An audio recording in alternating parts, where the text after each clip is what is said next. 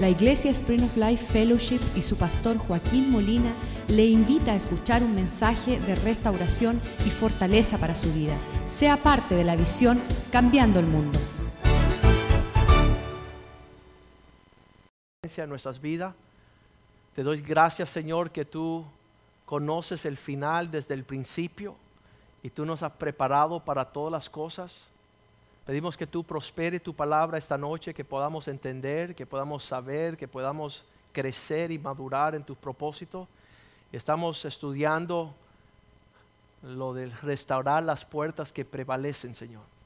Pedimos, Señor, que esto nos dé un entendimiento para ir a todas las naciones, Señor, a enseñar tu palabra y tu verdad de acuerdo a la obra que quieres hacer a través de tu palabra, Señor. Prospera este mensaje, Señor. Llévalo a los confines de la tierra para que tu pueblo se fortalezca, Señor. Y sepa a qué tú les has llamado, Señor. Te damos gracias por tus bondades este día y pedimos, Señor, que tú prospere esta palabra y no solamente que seamos oidores, sino hacedores de tu palabra. Te lo pedimos en el nombre de Jesús. Amén. En esto vamos a, a comenzar entendiendo un poquito el corazón de Dios en Isaías capítulo 7, versículo 15. Estamos allí en el libro de Isaías capítulo 7, versículo 15, y la razón por la cual vamos a comenzar aquí es para entender en un, un concepto global o, o completo de que Dios desee de una vez que nosotros aún siendo jóvenes, aún siendo niños, y muchas personas, ah, la inseguridad que tiene en su cristianismo es que todavía ah, se sienten ah, no desarrollados. Yo me acuerdo que cuando era joven yo no me quería acercar a la cancha de baloncesto porque van y me tiran la bola y dicen juega con nosotros y yo no sabía jugar. Entonces uno no se acerca a aquello que uno se siente un poco inseguro.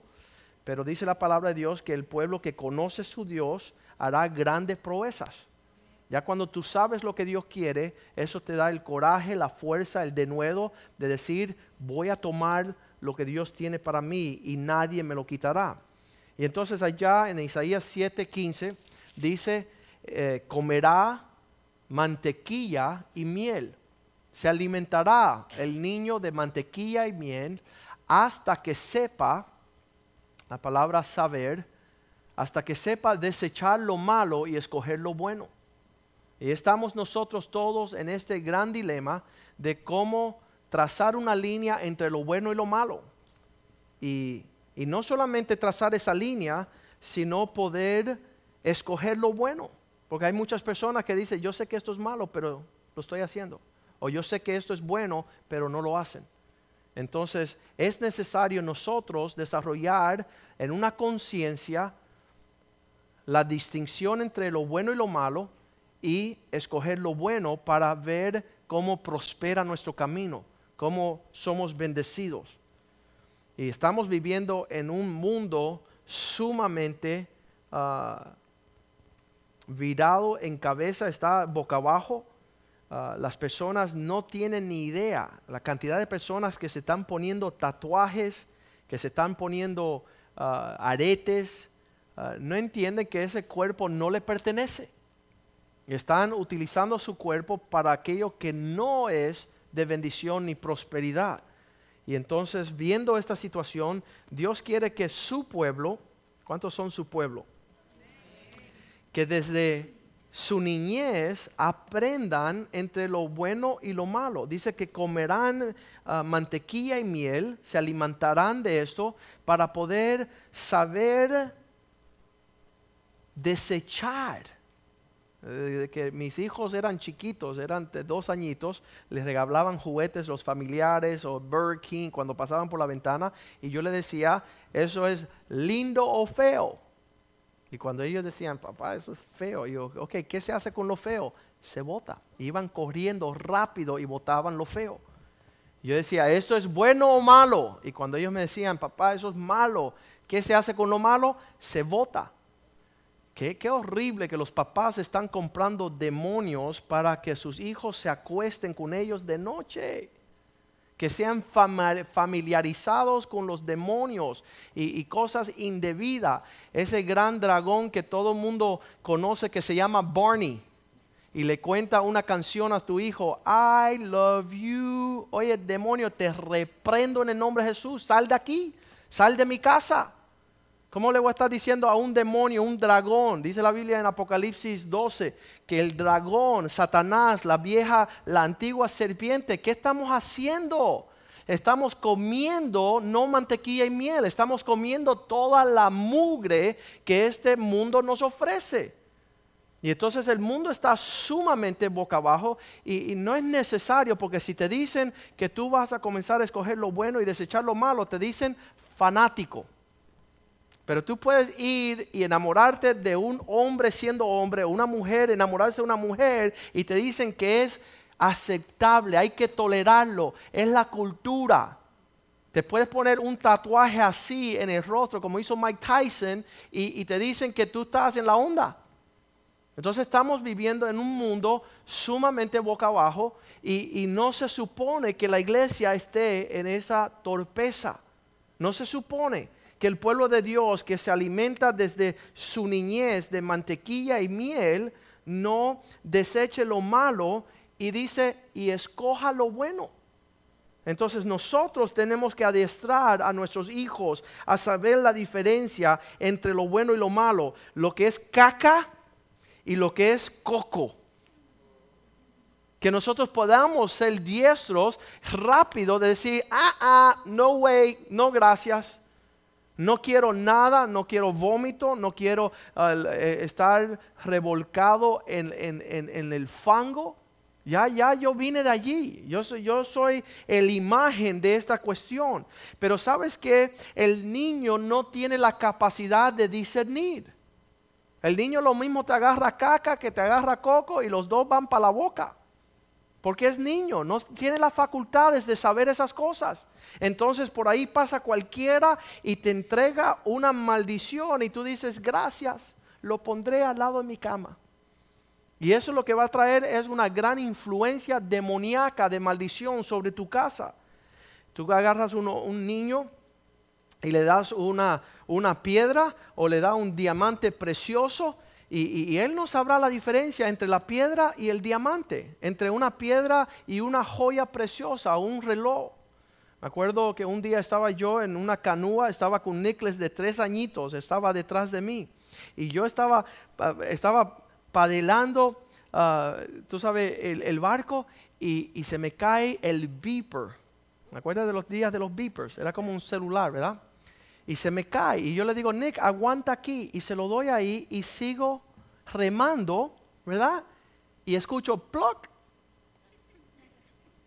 Y dije, ay Señor, Nick, tú tienes el beeper de papá. Y cuando me viro, lo haya tirado. Como si, porque estaba tirando piedrecitas. Cuando le doy el beeper, tiró el beeper también y se lanzó para el lago sin poder discernir entre lo bueno y lo malo. Por eso que, pero esto es normal en la vida de un niño. ¿Cuántos dicen que es amén? Eso es normal, que un niño no sepa distinguir es normal. Por eso el Señor nos dio maestros y mentores. Y de eso se trata la puerta del estiércol, la puerta de, de, aquello que existe en los tiempos de Nehemías, la, la puerta de la basura. Por ahí se sacaba todo lo que no convenía a la ciudad. Y sabes que las iglesias ya han rehusado tener una puerta de la basura porque mejor conviene mantener la basura aquí y colectar su diezmo y sus ofrendas y deja que ésta se acueste con este y que éste ande ah, robando y mintiendo y homosexual y hasta los pastores son homosexuales y ya todo el mundo está feliz porque han dejado, se llaman reprobados, se llaman apóstatas, han negado la fe, ya no están caminando en Cristo, no tienen el Espíritu de Dios y no le interesa estar bien o mal. Decían los tiempos de Jeremías, profetízanos a nosotros mentiras. Dime que estoy bien. Y, y, yo prefiero morir antes de ser un pastor de esos. Prefiero estar muerto que estar en un lugar donde el pueblo, y créeme que el pueblo en estos últimos 14 años han deseado un pastor así. Un pastor que, le llame a lo bueno malo y a lo malo bueno. Y todo feliz. Isaías capítulo 5, versículo 20 dice que hay un juicio sobre aquellos que deciden caminar sin discernir entre lo bueno y lo malo. Hay un juicio sobre aquellos que le dicen a lo santo inmundo y a lo inmundo santo. Y ahí dice Isaías 5:20, hay, y cuando la palabra dice hay, es hay. Va a venir algo como consecuencia de estar andando haciendo lo que no está bien. Y eso es el corazón de Dios desde el principio. Dios nos ama y no desea que nosotros suframos y padecemos y, andemos ah, doliéndonos con corazón quebrantados. Hay de lo, a lo malo le dicen bueno y a lo bueno le dicen malo. Y que hacen de luz tinieblas y de las tinieblas luz, que ponen lo amargo, lo que está amargo dicen, wow, qué dulce, qué rico Qué sabroso es esto. Y tienen lo dulce por amargo. La iglesia es lo más dulce, la palabra de Dios lo más dulce, una vida agradando a Dios es lo más dulce que existe. Mira cuán bueno y cuán delicioso es los hermanos habitar juntos en armonía, recibiendo la vida de Dios, la bendición que viene del cielo por un pueblo que ama la verdad. Y ha decidido lo opuesto de la verdad es el engaño. No quieren el engaño. Y oh, cómo hemos comprado la mentira y hemos vendido la verdad. Hemos decidido vivir en, en una vida boca abajo. Una vida que, está libre de la bendición del Señor. Sabes, desde el principio, esto no es algo nuevo que trajo la religión a luz. En el principio, en Génesis capítulo 1, vemos que Dios crea los cielos y la tierra y dice que la tierra estaba vacía, desordenada, versículo 2. Génesis 1, 2. La iglesia, digo, el, el mundo estaba vacío, desordenado y las tinieblas estaban sobre la faz del abismo. Y allí el Espíritu de Dios comenzó a moverse sobre la faz de las aguas. Y en el versículo 3 dice Dios, sea la luz. Dios dijo, sea la luz. Y fue la luz. Pero ¿qué sucede cuando viene la luz? Hay una separación de las tinieblas. Versículo 4. Y vio Dios que la luz era buena y separó Dios la luz de las tinieblas queremos vivir en un mundo donde no hay diferencia entre hombre y mujer, no hay diferencia entre un matrimonio y un adulterio, no hay diferencia entre um, estar en bendición y estar en maldición, todo está feliz. Pastor, predícame algo lindo. No quiero que me traigas algo que va a, a traer una separación de mi hijo. No quiero que me hables de una separación de alguien en la iglesia. No quiero que divida entre lo bien, hecho y lo mal hecho, pero sabes que a esos nos trajo Dios al mundo, a manifestar la luz, para exponer la obra de las tinieblas. Si todo es igual, entonces la iglesia no tiene su, su, su obra, no tiene su función aquí en la tierra. Dios siendo el mismo Dios, dice Hebreos 13, versículo 5, dice que Dios es el mismo ayer, hoy y por los siglos. Dios 13, 13. Dios es el mismo, Dios no cambia. Dios es el mismo para siempre y siempre. Vamos a, leerlo bien rapidito, porque no es el 13 allí. Pero sí sé que es el capítulo 13. Sabes que, que Dios no cambia en su forma de ser. Dios es el mismo Dios que desea las mismas cosas habido y por haber versículo 8. Este Jesucristo es el mismo ayer, hoy y por los siglos. Él no cambia, no es un Dios que va a decidir hoy llamar las cosas malas bien hechas y llamar las cosas mal hechas bien hechas. Y es tremendo que Dios está haciendo eso en este tiempo también, deseando levantar a un pueblo dispuesto a ser instruido. Hemos dicho en esta iglesia que la diferencia entre instrucción y no dejarse instruir es caer en la destrucción. Y ese es el corazón de Dios para nosotros en todo este contexto. Ahora, el mundo, nosotros mezclamos todo. Tenemos la luz, las tinieblas, las comidas, los tragos. Estamos en todo una mezcolanza a tal nivel que se atreve un canal de televisor hace semanas atrás llamarme para decir qué tiene de malo que dos hombres crían a un bebé. Y es una falta de respeto. Pero hemos andado a un nivel de confusión que ya nos da igual cualquier cosa. Ya nos da igual. Cuando me llamó un señor hace cinco años atrás y me dijo, Joaquín, me ha, eh, eh, ha acontecido algo horrible. Mi hija de 15 años me llamó y me dijo que ella es lesbiana. Y yo estoy indignado. Yo le dije, desgraciado, si tú nunca le has mostrado a ella una relación heterosexual, un matrimonio que, que sea lindo, ella te aborrece a ti y todo lo que tenga que ver con la normalidad. Si no le pudiste mostrar la imagen del diseño del Señor, ¿cómo es que ella lo desearía? Y ponerte bravo todavía es horrible porque tú siendo mujeriego, cinco matrimonios y con quien vives ahora no es tu esposa, como la mujer samaritana. ¿Qué, ¿Qué, estamos haciendo nosotros? Por eso está el mundo en esas condiciones. Pero en, en Cristo, Hebreos capítulo 5, en Hebreos capítulo 5 dice que en la niñez hay una inhabilidad de saber entre lo bueno y lo malo. Hebreos 5:13 ahora. Y todo aquel que participa de leche es inexperto en la palabra del juicio, de justicia. Eso es lo que significa justicia. Trazar un juicio recto. El que es niño, el que se está alimentando de cosas, ah, es inexperto en la palabra de justicia. ¿Por qué? Porque es niño, no sabe. Y los niños los tenemos que instruir, los tenemos que enseñar, tienen que aprender, tienen que recibir este conocimiento. El próximo versículo dice, versículo 14, pero el alimento sólido, algo más ah, espeso es para los que han alcanzado la madurez. ¿Y quiénes son esos? Los que por el uso tienen los sentidos ejercitados y pueden discernir entre lo bueno y lo malo.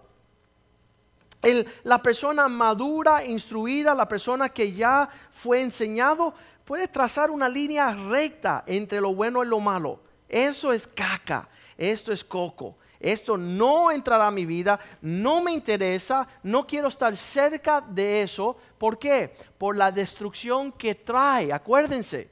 Eso no es eh, que somos fanáticos religiosos, no, no, hay consecuencias severas de andar en lo que no debemos andar.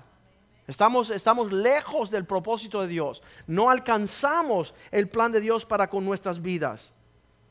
Y entonces aquellos que por la madurez, por el uso, de, por usarlo, por distinguir, saben entre lo bueno y lo malo, estos son los que están creciendo. Y sabes que le voy a hacer una, una pausa aquí para decirle que cuando yo entré a la iglesia de Jesucristo hace casi 30 años atrás, yo no tenía ni idea. A mí me encantaba todo lo malo. Yo todo lo que era equivocado, el decir mentiras, el robar, el engañar, el andar en todo lo malo, lo que usted pueda pensar que sea malo, hacia, allá me estaba dirigiendo yo. Y cuando me ponían dos cosas buenas, ir a la escuela o no ir a la escuela, yo escogía la mala. Escuchar la maestra o no escucharla, no la escuchaba. Hacer la tarea, no la... Yo todo lo malo lo estaba haciendo a niveles agresivos. Entonces cuando gracias a Dios daré el resto de mi vida, el día que llegué a un lugar donde la verdad no solamente se predicaba, se enseñaba y se promovía. Le doy gracias al Señor por la iglesia de Jesucristo. Le doy gracias a Dios que Dios nos enseña algo para desear lo mejor. Dice, ustedes los judíos saben aprobar lo que es mejor. Aún nuestra alimentación en no saber escoger lo mejor. Estamos sufriendo. Aún en, el alimento físico, cuanto más en lo espiritual. Qué horrible acordándome mi niñez de ver las fiestas de mis familiares con, con cosas que no agradaban a Dios. Dios no está agradado en esas cosas. Dios no llegaba, su presencia no se dejaba palpar en esas festividades. ¿Por qué? Porque Dios no habita en lugares de tiniebla. Dios es luz y expone la luz y los que andan en Dios en la luz anda. Dice uh, el libro de Juan, no quisieron venir a, a la luz. ¿Y por qué alguien no va a querer venir a la luz? ¿Cuál es el secreto? En el capítulo 3 de Juan, ¿por qué las personas rehusan venir a la luz? Versículo 20 versículo 19, Juan 3, 19. Y esta es la condenación que la luz vino al mundo y los hombres amaron más las tinieblas que la luz. ¿Por qué? Porque sus obras eran malas. Versículo 20, porque todo aquel que hace lo malo aborrece la luz y no viene a la luz para que no sus obras no sean reprendidas. Mas el que practica la verdad viene a la luz, viene a la luz para que sea manifiesta todas sus obras que son hechas en Dios. Entonces es la iglesia la que tiene la puerta de la basura. ¿Por qué? Porque en los tiempos de Nehemías era necesario en la ciudad de Dios, en Jerusalén, sacar todo lo que no agradaba a Dios todo lo que era apestoso. Mira, ellos tenían una costumbre, la costumbre es olfateaban, hacían. Y cuando ellos olían, si eso provocaba náusea, ellos sabían que ahí había bacteria y virus que causaba una epidemia, una plaga que destruía a todas las familias. Y ellos rápidamente tenían que tomar eso que estaba podrido, tomar aquello que estaba corrupto y sacarlo rápidamente por la puerta a la basura. Y solamente eso es una sombra y un tipo de la iglesia. Que si la iglesia no distingue olfateando, se me hace que tú estás repodrido se me hace que tú estás en, a un nivel de pecado que no es un pecado normal. Ya tú estás a profundidades de rebeldía y desobediencia y urge rápidamente sacarte por la puerta de la basura. ¿Para qué? Para que no exista una epidemia de esa rebelión y esa desobediencia. Años atrás, yo siendo criado en una iglesia aquí, cuando me llegué a los caminos del Señor, la hija del pastor decidió que se iba a casar con el que tocaba el bajo. Ay, qué lindo. Papá, quiero casarme con el bajista. Y bueno, ¿qué vamos a hacer si te enamoraste? Solamente un problema. Ella estaba casada y también él. Y se dejaron sus parejas, se unieron, se casaron y siguieron ministrando en el altar de la iglesia. Yo no les puedo decir que me trae mucha tristeza esa condición, no para acusarle su pecado ni criticarle, sino de saber que corrió esa ola de maldad a toda la congregación y todos empezaron a intercambiarse parejas. Todos comenzaron a divorciarse. Y eso no glorifica a Dios. Eso no le trae gloria al Señor. Y, para que este lugar sea el lugar del Señor, tenemos que trazar esa línea a niveles que, es increíble. Uh, veía que el día del sábado no querían respetar, porque se hacía mucho comercio en la ciudad de Jerusalén. Y Nehemías decía, yo primero muerto que permitirles a ustedes traspasar los linderos de la bendición para esta ciudad y agarraba por el pelo. Y yo nunca he hecho eso hasta ahora. Me falta todavía agarrar por los pelos, como hizo Nehemías, arrastrar a las personas fuera de la casa del Señor que llegan aquí a faltar el respeto. Y pero le doy gracias a Dios por hombres como Nehemías que lo hicieron. Y hombres como Pablo que decidieron en el libro de Corintios entregarle a un hombre a Satanás. Y yo nunca he hecho eso tampoco. Yo he entregado a personas a su maldad. Oye, te entrego a tu maldad. les entrego a su rebeldía, a su desobediencia, a su ignorancia, pero nunca a Satanás. Pero Pablo sí llevó y, tomó un hermanito que no se arrepentía, que no quería andar en lo, y se lo dio a Satanás para salvación de su alma. Zarandearlo a un nivel que ese hombre iba a desear regresar a los caminos del Señor iba a querer volver a decir, yo quiero y amo mi pastor y amo mi iglesia por encima de mi rebeldía, porque mira dónde me llevó, a una destrucción fulminante. Entonces, eso es el corazón detrás de lo que es la puerta de la basura allí en este capítulo de, de las puertas que prevalecen. Qué tremendo que Dios nos entrega hombres como Pablo que, estaban dispuestos. Escucha, cuando Él está entrenando ya a Timoteo y a Tito, vamos al libro de Tito capítulo 1, versículo 13. Cuando Pablo está instruyendo a aquellos que vienen atrás de Él, y yo le diré que los, los, los que están en esta casa, hijos de esta casa, van a cambiar el mundo. Porque andarán en las mismas pisadas, las mismas huellas que su pastor. Y dice Pablo allá, este es testimonio verdadero. Por tanto, reprenderlos suavecitos para que no se vayan de la iglesia. ¿Qué dice la palabra allí? ¿Qué significa duramente? En una forma que les, que les corte. En una forma cortante, es la palabra. Ven, ven con una reprensión afilada para que dejes una marca en sus vidas. Ay, pastor, me alzaste la voz. Está bien. Está bien, te quería marcar tu vida porque estás fuera de la bendición del Señor. Estás lejos del alcanzar la paz, el gozo y la justicia. Acuerdo que cuando Nicholas era jovencito, mi primer hijo empezó la escuela, estaba en, en kindergarten y, pues lo pusimos allá en una escuela y, a los tres meses llegó una maestra y me dijo, Nicholas hizo algo indebido. Y le dije, señora, mi hijo es brillante y es incapaz de hacer lo que usted me está hablando. Y esa fue la escuela. Y a los tres días regresó y dijo, señor Molina, yo sé que tu hijo es brillante, pero él lo hizo. Y tengo las pruebas y eso es lo que está sucediendo. Pues yo dije, está bien. Esperé que él regresara a la casa. Le dije, Nicholas, lo que hiciste está bien mal hecho y te voy a dejar una marca para que jamás en todo el resto de tu vida usted vuelva a dibujar lo indebido.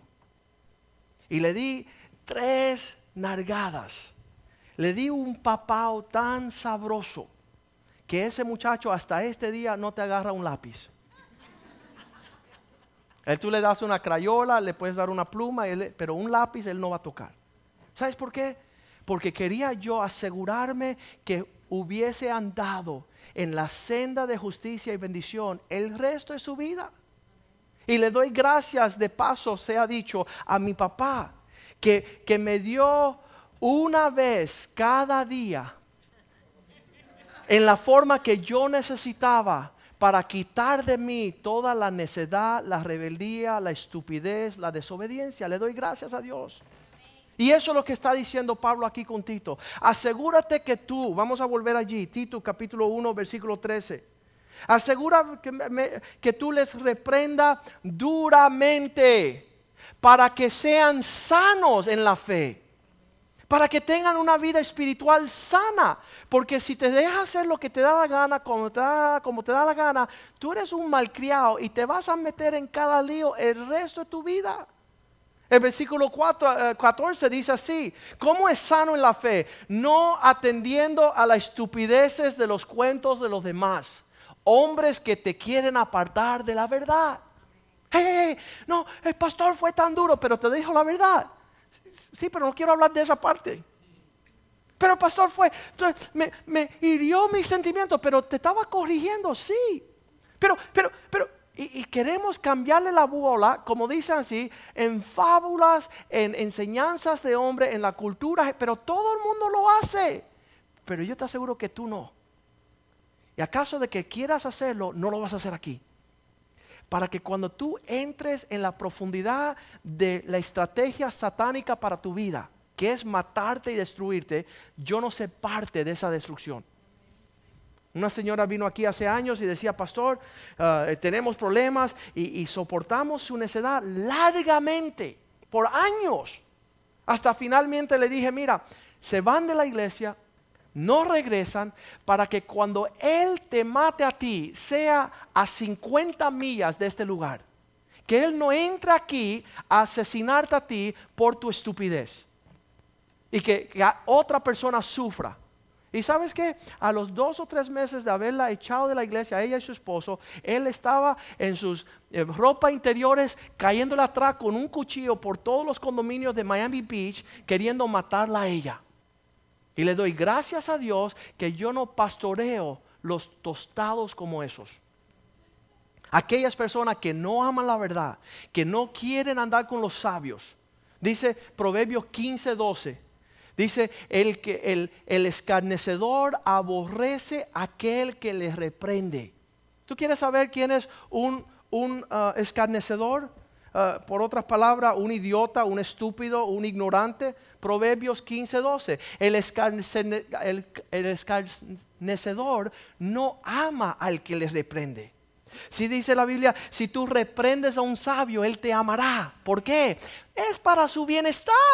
Te estás metiendo en problema por lo que le conviene a él. Me dijo un hombre eh, eh, en este viaje allá a Phoenix, Joaquín, es que tú reprendes demasiado. Yo le dije, yo quiero que tú muestres una vez que yo he reprendido a alguien para el bienestar mío. ¿Cómo yo salgo ganando con llamarle la atención a alguien que estás haciendo algo mal hecho? Y yo no saco provecho, sino que saco, como dice Pablo, enemigos. Personas que me aborrecen porque yo los llamado a cuenta a lo que a ellos se les refiere su destrucción. Porque a eso Señor llama a sus siervos. A eso llama Dios al pastor, al profeta, al evangelista, al maestro, al apóstol. A llamarle la atención. Por eso es las personas que quieren andar en lo malo no se acercan ni a una décima de pulgada de esa puerta para venir a la iglesia. Porque este es un lugar de luz. Es un lugar de llamadas de tensión y no llamadas de madre como allá afuera, ¿verdad? Allá está la vulgaridad. Aquí estamos trazando una línea diciendo esto es bueno y lo malo. ¿Sabes qué? Nadie aquí es perfecto empezando por yo. Por mí. Nadie. Nadie es perfecto. Ya lo ven. Ahora escuchen esto. Escuchen esto. Una cosa es andar mal. Y tenemos áreas en nuestra vida que Dios está trazando la línea, enseñándonos para y animándonos a hacer las cosas mejor hechas. Pero otra cosa es hacerlas mal y decir que están bien hechas. Cuando tú tienes esa actitud, ya tú no te encontrarás en este lugar. No porque yo no lo permita, sino que Dios no lo permite. Las personas no entienden que Dios es celoso de su iglesia, que Dios guarda de su iglesia. En el Salmo 101, vamos a leerlo bien rapidito. En el Salmo 101 es una palabra, eh, es, es el corazón de Dios que habla a través de su siervo David. ¿Y qué dice allá? En el Salmo 101, versículo, creo que es el 3 o el 1. Sí, el 3. Salmo 101, versículo 3. No pondré delante de mis ojos cosas injustas. La palabra de Dios cuando habla de poner los ojos sobre algo significa que el favor y la bendición de Dios va sobre esa persona. Y Dios dice, no voy a mirar eso. Mis ojos no estarán sobre lo que está mal hecho. No voy a bendecir, en otras palabras, lo que está desviado. Aborrezco la obra de los que se desvían. Cuando tú dices, voy a coger por aquí y Dios dice, no, y, tú dices, sí. Y tú sigues por ese desvío, es perder el plan de Dios y entrar a un vecindario que no te conviene. Y por eso Dios lo aborrece. La obra de los que se desvían, ninguno, diga conmigo, ninguno de ellos se acercará a mí. Yo quiero ir a la iglesia, Dios no quiere.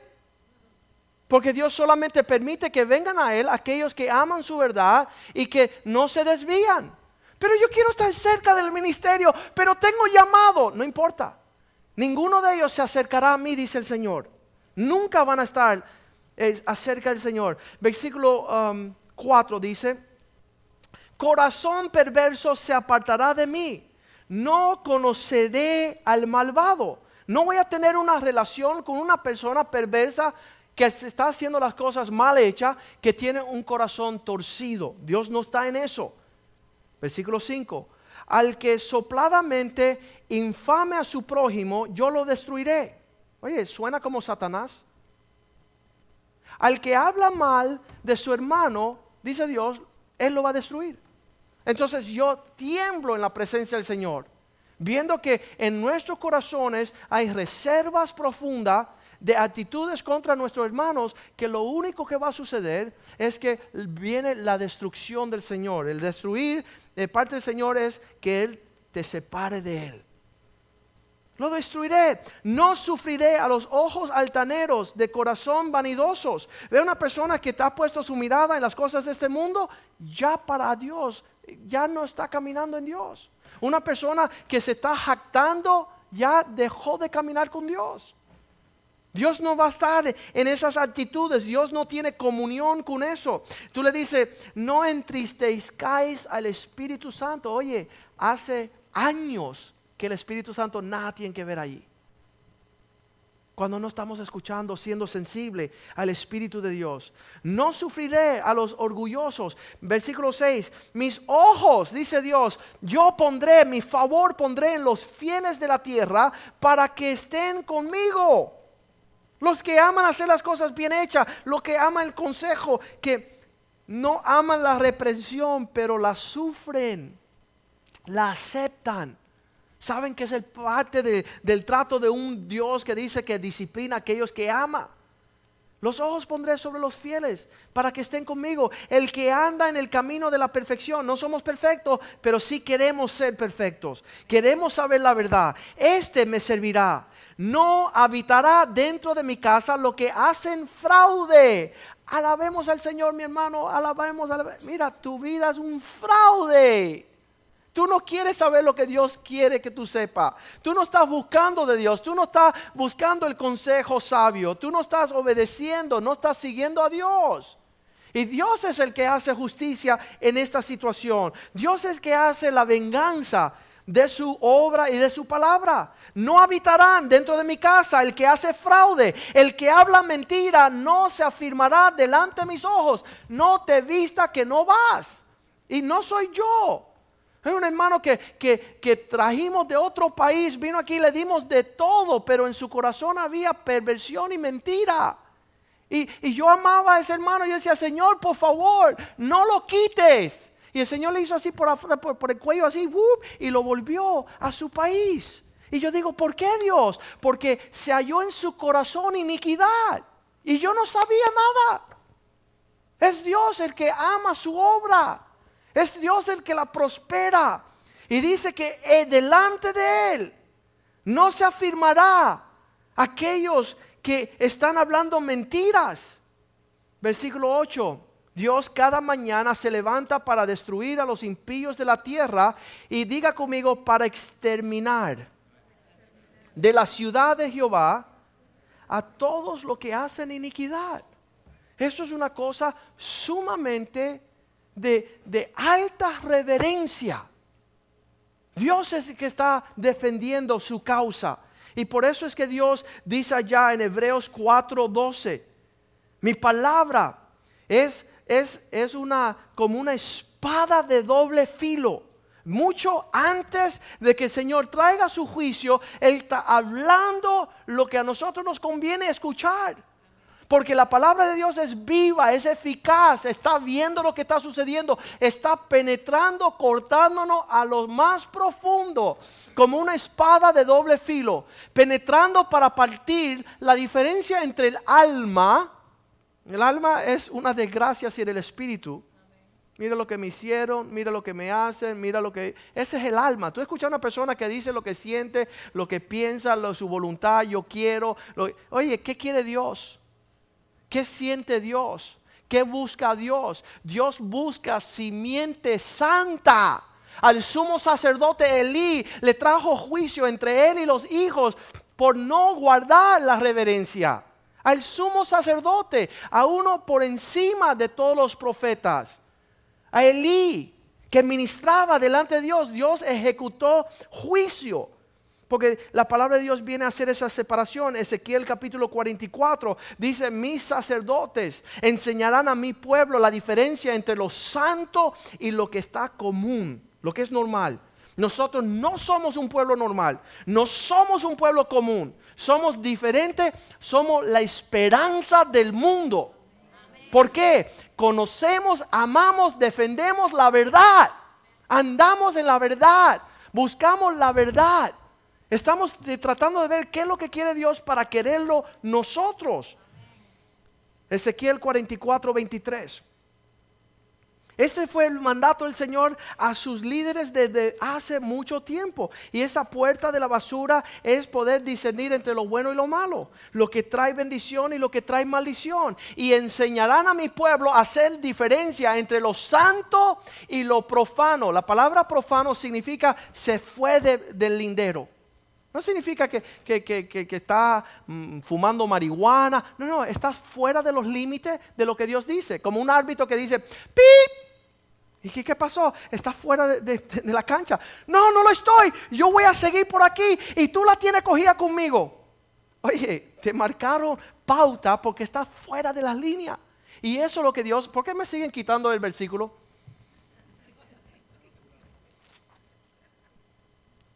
enseñará a mi pueblo la diferencia, esa, esa división, esa separación. Les enseñará a discernir. No solamente es mostrarles, sino que tú puedas saber lo que es. Para que tu hijo no sepa o, piense que es el pastor. El pastor viene, cuidado. No, tú te debes de cuidar. De que tú sepas instruir a tu hijo. No que el pastor lo instruya. Yo te tengo que enseñar a ti discernir. Cuando viene un lobo a tragar a tu hijo. Y, tú debes querer a tu hijo más que yo. Entonces yo te voy a enseñar a discernir. Años atrás trajimos una culebra de 12 pies, una de esas pitonas, yo no sé cómo se llaman. Y le quería enseñar a los jóvenes el peligro de estar en un lugar que no deben de estar. Y ellos decían, pastor, no entendemos ese concepto. Ok, mira, este conejo son ustedes. Ok.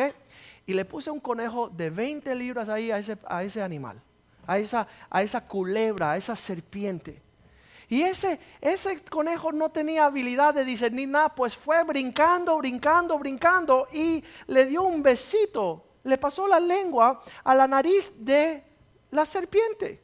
Ahí estaban los 50 jóvenes aterrados, porque ellos sabían lo que iba a suceder. Y la serpiente hizo así y, le pasó la lengüita a la nariz del conejo. Ay, eran amigos. En la, en la tontera de pensar que tú puedes tener amistad en este mundo con lo que Dios ha dicho que te cuides. Eso es ignorancia, estupidez, idiotez, estás loco. Y en un segundo esa serpiente le agarró a, esa, a ese conejo por la boca, por, la, por, la cabeza, y empezó a tragárselo. Y ese conejo se dio cuenta en ese entonces que eso no era el lugar donde él tenía que estar y empezó con las cuatro patas a echar para atrás, pero ya era muy tarde. ¿Por qué usted se va a acercar a lo que Dios te está pitando? Estás fuera. Estás en peligro, estás al alcance de una destrucción, te va a pasar por encima un camión de 18 ruedas, todas las ruedas te van a pasar por encima. ¿Para qué lo quieres? Te están mandando advertencia, mándate a correr, huye. Y ahí dice, versículo 24, Ezequiel 44, 24, ellos, los sacerdotes, en los casos cuando hay confusión de pleitos, estarán para juzgar conforme mis juicios. Ellos van a juzgar como yo juzgo. Y mis leyes y mis discretos guardarán en todas mis fiestas solemnes, santificar mis días de reposo, guardar el orden del Señor en todo este aspecto. Sabes, dice el Proverbio 29.1 que ya cuando una persona es reprendida varias veces, no hace atención, lo único que queda es ser destruido. Proverbio 21, 29.1. El hombre que es reprendido empieza a endurecer su servicio. ¿Cuál es el? Mira, la servicio es esta área aquí, ¿verdad? Y tú le das un cocotazo para que baje y él hace así y sube. Y tú le dices, oye, estás mal. Y él dice, no, ¿quién eres tú para que juzgue? Dice que cuando la persona sigue endureciendo su servicio, lo único que queda es que venga ese gran palazo y le reviente la cabeza. Eso es lo que Dios no quiere. Y esto no habrá cómo sanar. No habrá medicina, no habrá cómo sanar esta condición. Ya cuando viene la destrucción que Dios ha advertido, ya eso es un problema grande. Vamos a animarnos a nosotros a entender que nos servimos a un Dios vivo, que servimos un Dios que quiere que nosotros separemos lo bueno de lo malo, que distinguemos entre lo bueno y lo malo. No somos perfectos, no estamos aquí buscando ah, como hacían en los tiempos antiguos el, el- el chamuco, estaban buscando. No, no, no, estamos, estamos lo sencillo. Hay una cosa que están bien hecha y hay cosas que están mal hechas. Vamos a pedirle a los ujieres que vengan para ah, pa- participar en la santa cena del Señor esta noche. ¿Sabe?